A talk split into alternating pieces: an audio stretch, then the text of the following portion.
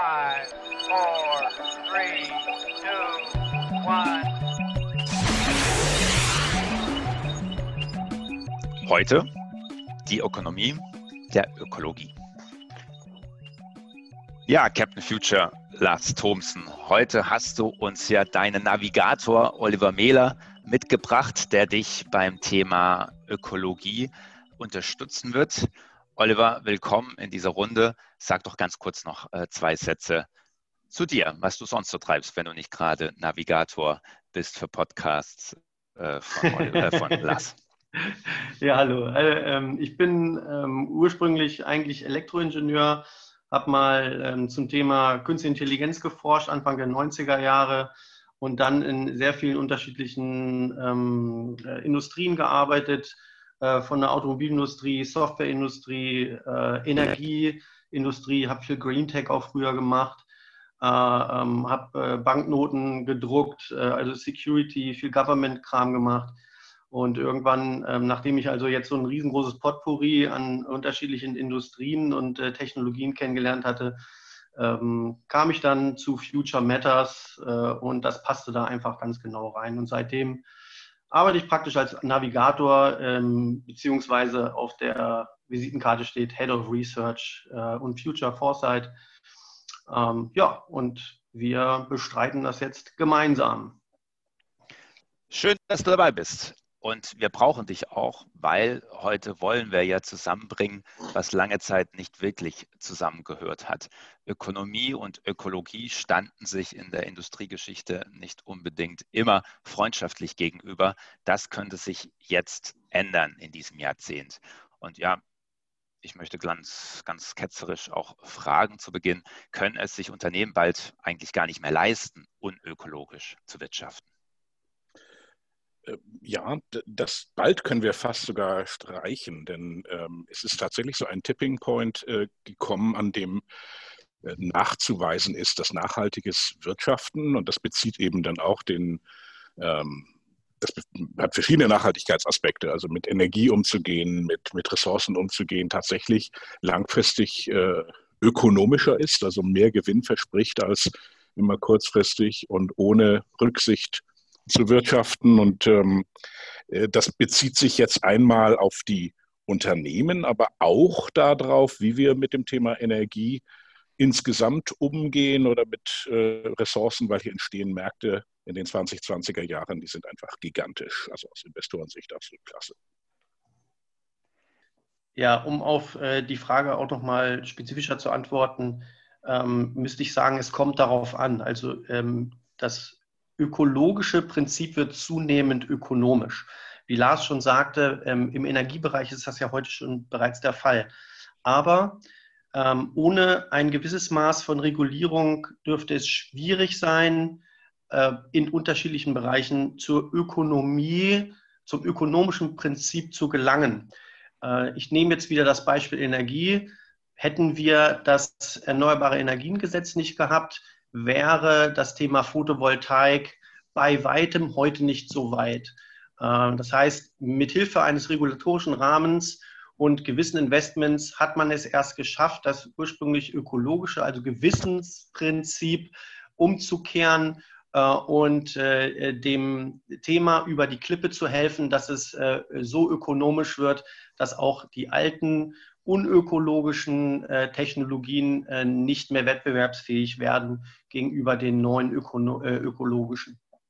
Mhm. Das passt ja zu eurer äh, ja, Tipping Point Logik, dass immer verschiedene Dinge zusammenkommen müssen und dass es sozusagen in dem Fall dann nicht ganz ohne die Politik geht. Wenn wir dann schon mal ganz kurz nach USA schauen, die letzten Wahlen, wo ja jetzt doch Biden scheinbar gewonnen hat, ähm, was wird sich da ändern? Wird Amerika einsteigen, so richtig einsteigen in das Geschäft um die Vorherrschaft, wenn es um ökonomisches und ökologisches Wirtschaften geht? Ja, ich denke schon. Also es ist sogar unter Trump so gewesen, dass alle zwei Wochen in den USA ein Kohlekraftwerk abgeschaltet wurde, und zwar für immer.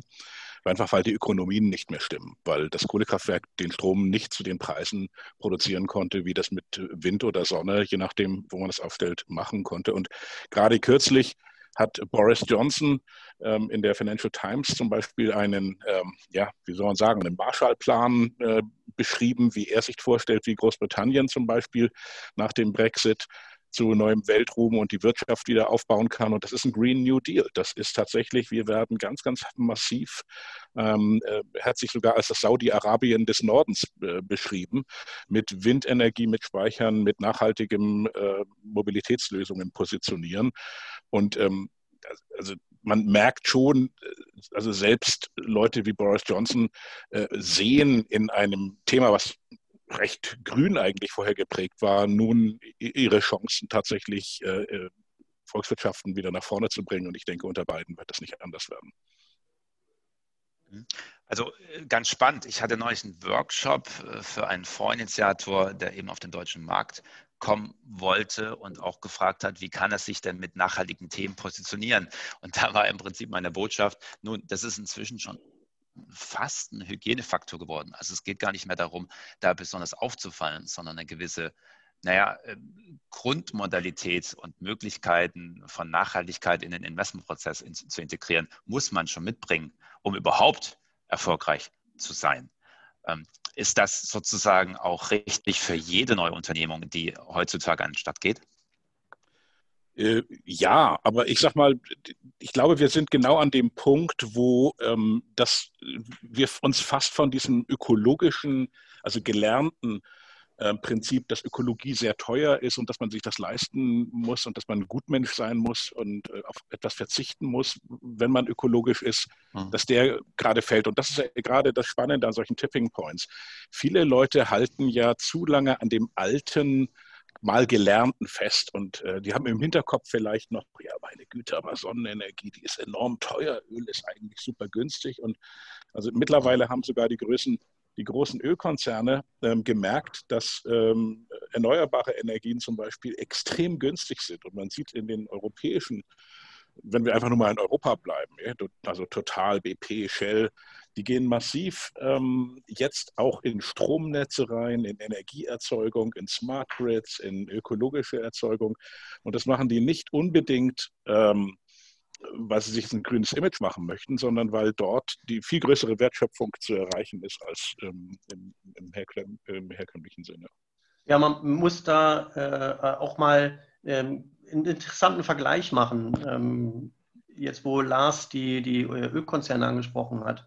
Wir haben an äh, investierten Assets im Bereich der, der Ölförderung etwa 25 Billionen, also 25.000 Milliarden Dollar, äh, die an Assets dort rumliegen. Das sind Förderanlagen, äh, das sind äh, Raffinerien und so weiter.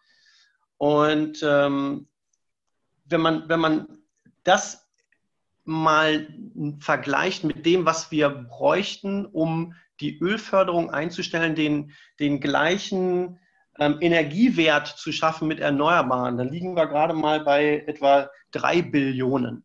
Also das heißt ja immer, es wäre alles so wahnsinnig teuer, äh, ähm, uns dort umzustellen, aber es ist es in Wirklichkeit gar nicht. Und das haben auch eben die Ölkonzerne und allen zuvor die europäischen Ölkonzerne langsam begriffen. Und äh, sie justieren jetzt äh, ihre, ihren großen ähm, Tanker in der Marschrichtung.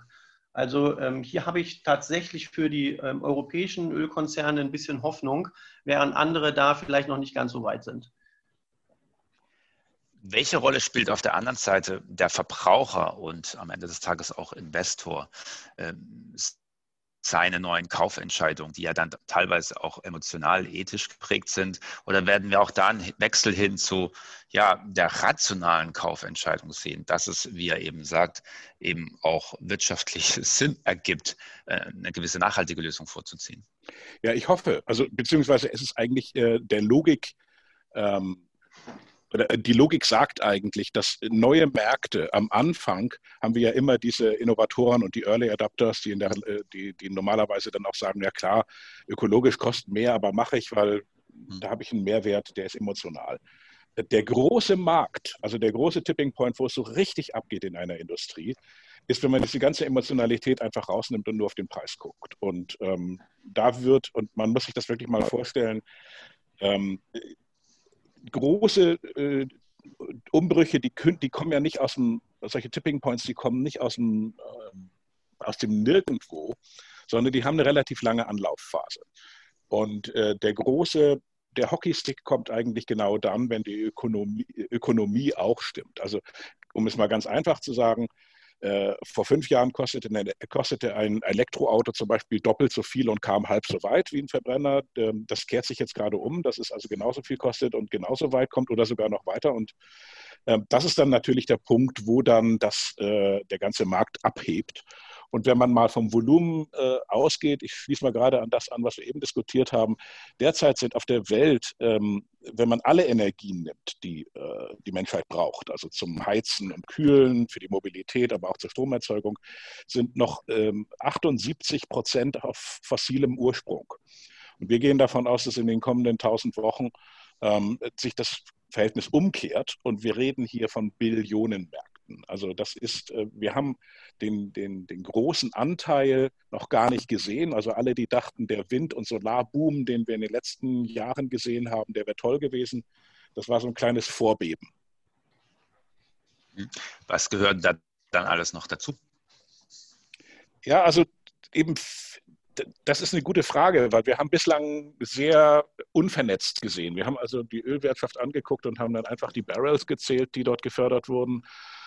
Ähm, jetzt kommen wir natürlich in dieses hochvernetzte, komplexe System, wo alle Dinge miteinander zusammenhängen. Alles wird intelligent, man äh, kann äh, Energien mehrfach nutzen. Ähm, wir, also das betrifft sehr, sehr viele Branchen. Das gibt aber auch enorm viele Investmentchancen, weil wir eben jetzt nicht nach dem nächsten Exxon oder, oder nach der nächsten Shell unbedingt gucken müssen, sondern nach Unternehmen, die eine Lösung haben, wie kann ich die Energie, die auf meinem eigenen Dach erzeugt wird, möglichst so sinnvoll nutzen, dass ich damit mein Auto fahren kann, mein Wasser heizen kann, meine Wohnung klimatisieren kann, ähm, vielleicht sogar noch Geld zurückverkaufen an ähm, einen Energieversorger oder meine Nachbarn. Und wenn man dann mal guckt, da sind ganz, ganz viele verschiedene Möglichkeiten, ob man ähm, ja, im Wärmepumpenbereich ist, ob man auf Blockchain-basierte Abrechnungssysteme macht. Und ähm, das finde ich eben das Schöne. Wir, wir sprechen eben nicht mehr von einer Ökonomie, die von, von riesigen Giganten geprägt wird, sondern von innovativen, tollen Firmen. Und ich glaube, sogar in Europa haben wir enorm viele äh, Investment-Opportunitäten, um an diesem Boom, der in den nächsten ja, 10, 20 Jahren anhalten wird, einfach zu partizipieren. Dann lasst uns doch da reinschauen. Ähm, wie ich weiß, seid ihr ja auch dabei, ein, ja, ein Fonds oder ein ähnliches Investmentvehikel aufzulegen, damit auch ähm, ja, möglicherweise unsere Zuhörer demnächst von eurer Expertise direkt profitieren können. Ähm, auch jetzt schaut euch schon viele Unternehmen an, viele spannende Investitionsobjekte. Wie kann man investieren in diesen, in diesen Megatrend Ökologie der Ökonomie? Also ähm, man kann natürlich jetzt auf der Aktienseite gucken, man kann aber auch, wie wir das im Moment sehr stark machen, bei Neugründungen, bei äh, kleineren äh, Venture-Opportunitäten schauen. Und ich gebe mal ein paar Beispiele. Ähm, Im Bereich Wärmepumpe erwarten wir, also das ist, man nimmt, man nimmt Strom für die Heizung des Hauses anstatt Öl oder Gas. Äh, das Gute ist, Strom ist oft in Überfluss vorhanden und eine Wärmepumpe hat einen höheren Wirkungsgrad als oder einen sehr, sehr hohen äh, Wirkungsgrad im Vergleich zu anderen Dingen. Alleine dort ähm, geht der Marktanteil von derzeit 14 Prozent regenerativ beheizten Wohnungen, Häusern, Büros auf 27 äh, innerhalb der nächsten 400 Wochen. Und äh, wir schauen zum Beispiel jetzt auf Unternehmen, die Ähnliches machen wie damals mit der Revolution beim Internet, als sie gesehen haben, aha, äh, jeder Haushalt wird einen WLAN-Router brauchen. Wie kann man äh, zukünftig Lösungen bereitstellen, um äh, Unternehmen, Haushalte, Einzelhäuser, ähm, öffentliche Verwaltung dabei helfen, tatsächlich von den Fossilen umzustellen auf intelligente, smarte Systeme. Sehr, sehr interessante ähm, Gründungen raus aus Universitäten, äh, Unternehmen. Und wir gehen sogar davon aus, dass wir so eine Art hm, ähm, neue ähm, Tech-Branche sehen werden. Viele haben davon geredet, es gibt Fintech und Insurtech, also kleine Startups, die ähm, gezeigt haben, man kann die gleiche Leistung, die große Unternehmen mit Tausenden von Mitarbeitern machen, äh, in kleinen Teams machen, wenn man Digitalisierung intelligent nutzt. Nun, die ersten Firmen kommen jetzt in den Markt, die zum Beispiel Energie so intelligent einkaufen und weiterverkaufen, zum Teil eben mit, äh, mit äh, Blockchain-Technologien und, und, und, sehr automatisierten äh, Abrechnungssystemen, dass dort die klassischen Energieversorger kaum mithalten können, äh, diese, ja, mit, ihren, mit ihren Apparaten diese Dinge anzugeben. Da gucken wir im Moment sehr tief rein. Das klingt fast ein bisschen danach, dass sich das Wirtschaftssystem da ein Stück weit erweitert durch diese Ökonomie der Ökologie. Wie sieht das aus? Also sehen wir noch mehr kleine Unternehmen mit sensationellen Lösungen, die dann aber vernetzt mit anderen kleinen Unternehmen an diesen Lösungen arbeiten? Oder kannst du das noch etwas äh, genauer erläutern? Ja, wir als Investoren suchen eigentlich immer diese Chancen von Unternehmen, die eine, entweder eine, eine Intellectual Property oder eine Expertise, äh, eine neue Lösung entwickeln, die nachher skalierbar ist. Die Skalierung funktioniert meistens über Exits. Also das heißt also, dass irgendjemand diese Unternehmung dann kauft und in ein größeres System integriert. Ähm, das ist aber auch ähm, aus Investorensicht eigentlich sehr lukrativ, dieses Vorgehen. Und ähm, es ist tatsächlich so, wie du eben angesprochen hast, der Zugang zu einem Markt, wenn man das auf einer digitalen Ebene macht, mit einer schlauen Idee, mit, mit guten Marketing- und Kommunikationsmaßnahmen, die nicht viel kosten und die keinen riesigen Personalapparat brauchen, kann man natürlich ähm, unglaublich schnell ähm, äh, Kunden gewinnen. Es reichen auch kleine Margen bei äh, Geschäften, die man dann eben über die Masse skaliert. Ähm, das ist tatsächlich so, dass hier unserer Meinung nach in den, in den nächsten ja, fünf bis zehn Jahren ganz viele neue Unternehmen äh, entstehen, die sich dann integrieren in das schla schlaue Energiesystem. Und ich bezeichne das immer ganz gerne als ein, ähm, der Übergang, ja, kommen wir wieder zu einem neuen Begriff. Wir haben im Moment ein sehr statisches Energiesystem. Wenn zu wenig Strom ist, schalten wir ein weiteres Kohlekraftwerk dazu. Wir kommen hin zu einem atmenden Energiesystem, wo Verbraucher nicht nur Verbraucher sind, sondern auch Produzenten. Sie haben Solaranlage, sie haben Speicher. Und damit kann dieses Energiesystem ganz anders geregelt werden, weil man Millionen von Einheiten hat, wo man sagen kann, jetzt lädt das Elektroauto oder jetzt entlädt das ein bisschen, jetzt können wir eine Wärmepumpe anschalten, jetzt ist gerade Wind im System, das können wir verwerten. Und diese neue Form, ja, dem Internet der Energie, ähm, da wird es auch solche neuen Player geben wie eben Cisco oder Apple, die auch mal sehr klein angefangen haben und gesagt haben, was können wir auf diesem System oder Netzwerk tatsächlich anfangen. Und der, der eine coole Lösung hat, der, der kann ein sehr großes Unternehmen dabei werden. Genau, also wir äh, aus unserem Research, wir, wir berechnen ja Tipping Points. Ähm, ähm, und wenn ein, ein Tipping Point passiert, dann ähm, wird ja so ein Markt nicht linear. Und wir schauen uns an, ähm, was was bedeutet diese Nichtlinearität, welche ähm, Forderungen entstehen durch den Markt, äh, dadurch, dass plötzlich etwas abhebt und etwas anderes kollabiert. Und äh, dort entstehen sehr, sehr interessante äh, Geschäftsmodelle ähm, und wir, wir schauen nach Unternehmen, die, ähm, wenn dieser Tipping Point eintritt, dann zu den Gewinnern gehören. Und äh, dort äh, ähm, investieren wir dann.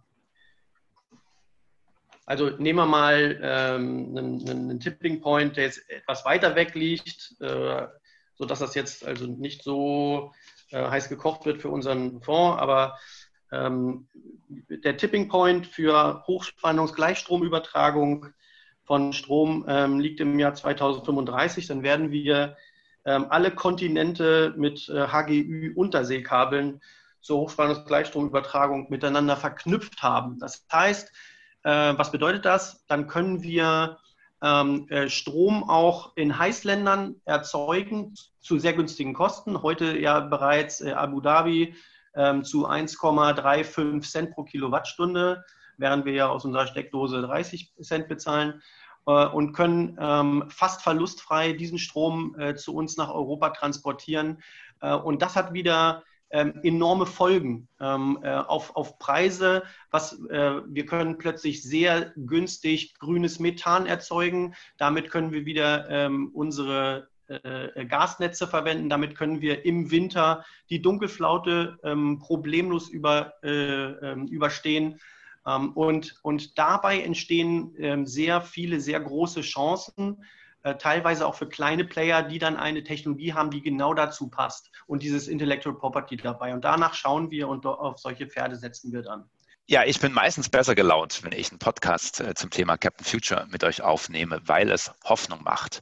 Ja, gerade bei diesem Thema äh, scheint es ja so, dass die Klimakrise, wenn wir vernetzter denken, wenn wir das alles möglich machen, was ihr mit euren Tipping Points beschreibt, ja, lösen können. Ist das so? Ja, das ist tatsächlich der Fall. Ähm, gut, eigentlich ist das Ziel ja 1,5 Grad, wobei wir in Deutschland äh, bereits bei 1,9 Grad sind im Vergleich zum vorindustriellen Zeitalter. Ähm, also ja, äh, wir werden das, das 2-Grad-Ziel, äh, nehme ich mal an, ähm, überschreiten. Aber es ist nicht so, dass wir es nicht schaffen können, äh, da auch wieder einiges zurückzudrehen. Ich nehme mal gleich wieder einen Tipping Point hervor. Ähm, wir werden ähm, äh, innerhalb der nächsten zehn Jahre das Carbon Capturing so stark verbessern, ähm, dass das, ähm, Herausziehen des CO2s durch die Verbrennung einer Tonne fossiler Brennstoffe ähm, weniger kostet als die ursprünglich eingesetzten Brennstoffe. Nehmen wir mal Kohle. Kohle kostet auf dem Weltmarkt 55 Dollar pro, pro Tonne. Und äh, im Jahr 2030 wird das Herausziehen des CO2s, was wir äh, mit dieser Tonne Kohle verbrannt haben, ähm, nur noch 35 Dollar kosten. Und äh, äh, damit wird es tatsächlich auch möglich sein, ähm, manche der Probleme, die wir selber geschaffen haben, auch wieder ein Stück weit zurückzudrehen. Allerdings mache ich natürlich auch darauf aufmerksam, dass es äh, Klimatipping Points gibt, wo das eine das nächste anstößt, so ähnlich wie beim Domino. Das ist aber noch nicht äh, in Gänze verstanden bis heute. Insofern ähm, setze ich da noch eine, so, so, so, ein, so ein vorsichtiges Fragezeichen dahinter. Soweit wir es verstanden haben, was muss passieren, was muss jetzt passieren, damit diese für unseren Planeten wichtigen Tipping Points so schnell wie möglich eintreten? Es muss eine duale Strategie sein. Wir brauchen auf der einen Seite schon diese Regulatorien oder ähm, äh, gesetzlichen Rahmenbedingungen, die uns ein bisschen disziplinieren, jetzt auch Gas zu geben. Ähm, auf der anderen Seite brauchen wir ähm, Investoren und mutige Unternehmerinnen und Unternehmer, die darin auch eine riesige Chance sehen, Lösungen zu entwickeln, um genau das zu machen. Und das ist eine gute Mischung. Ähm, ich glaube, dass das Bewusstsein, dass wir etwas tun müssen für den Klimawandel mittlerweile überall angekommen ist. Es ist kein, kein Thema einer Partei mehr, sondern wirklich übergreifend. Ähm, und wenn man es tatsächlich mal aus einer ganz kapitalistischen äh, Perspektive äh, sieht, dann passt das eben auch, weil man derzeit mit Ökologie und mit klimaschonenden Technologien weit mehr Geld verdienen kann als eben mit äh, umweltzerstörenden Technologien. Und ähm, das ist ein sehr positiver Tipping Point und der wird meiner Meinung nach erst richtig zum Tragen kommen in den nächsten zwei bis fünf Jahren, wo äh, wir merken, dass wahrscheinlich die höchsten Returns ähm, in diesen Bereich kommen. Man wird also weggehen von vielleicht Dingen, die in den 2010er Jahren äh, die höchsten ähm, Renditen gebracht haben. Und viele der höchsten Renditen werden wir tatsächlich aus einem Bereich sehen, der sich mit Energie und Nachhaltigkeit beschäftigt und wo am Ende dann doch noch eine ganze Menge Kohle übrig bleibt. Aber das war wieder doppelten Sinne des Wortes. Gut für die Welt, gut für ihr Geld. So drückt es einer unserer Partner aus, mit dem wir demnächst einen Webcast machen. Nachhaltige Ökonomie äh, wird ein Thema sein dieser nächsten zehn Jahre. Liebe Cap Insider, ich hoffe, diese ja, diese weitere Tipping Point Folge, diese weitere Captain Future Folge hat Ihnen wertvolle Einblicke gegeben. Vielen Dank an Lars, vielen Dank an seinen Sidekick, der Navigator Oliver Mehler. Äh, ich freue mich auf unsere nächste Session. Dann werden wir uns mit einem weiteren Tipping Point beschäftigen, der da heißt die dritte Säule der Medizin. Bis dann, mein Name ist Markus Sujara, Chief Marketing Officer von CapInsight. Bleiben Sie gesund.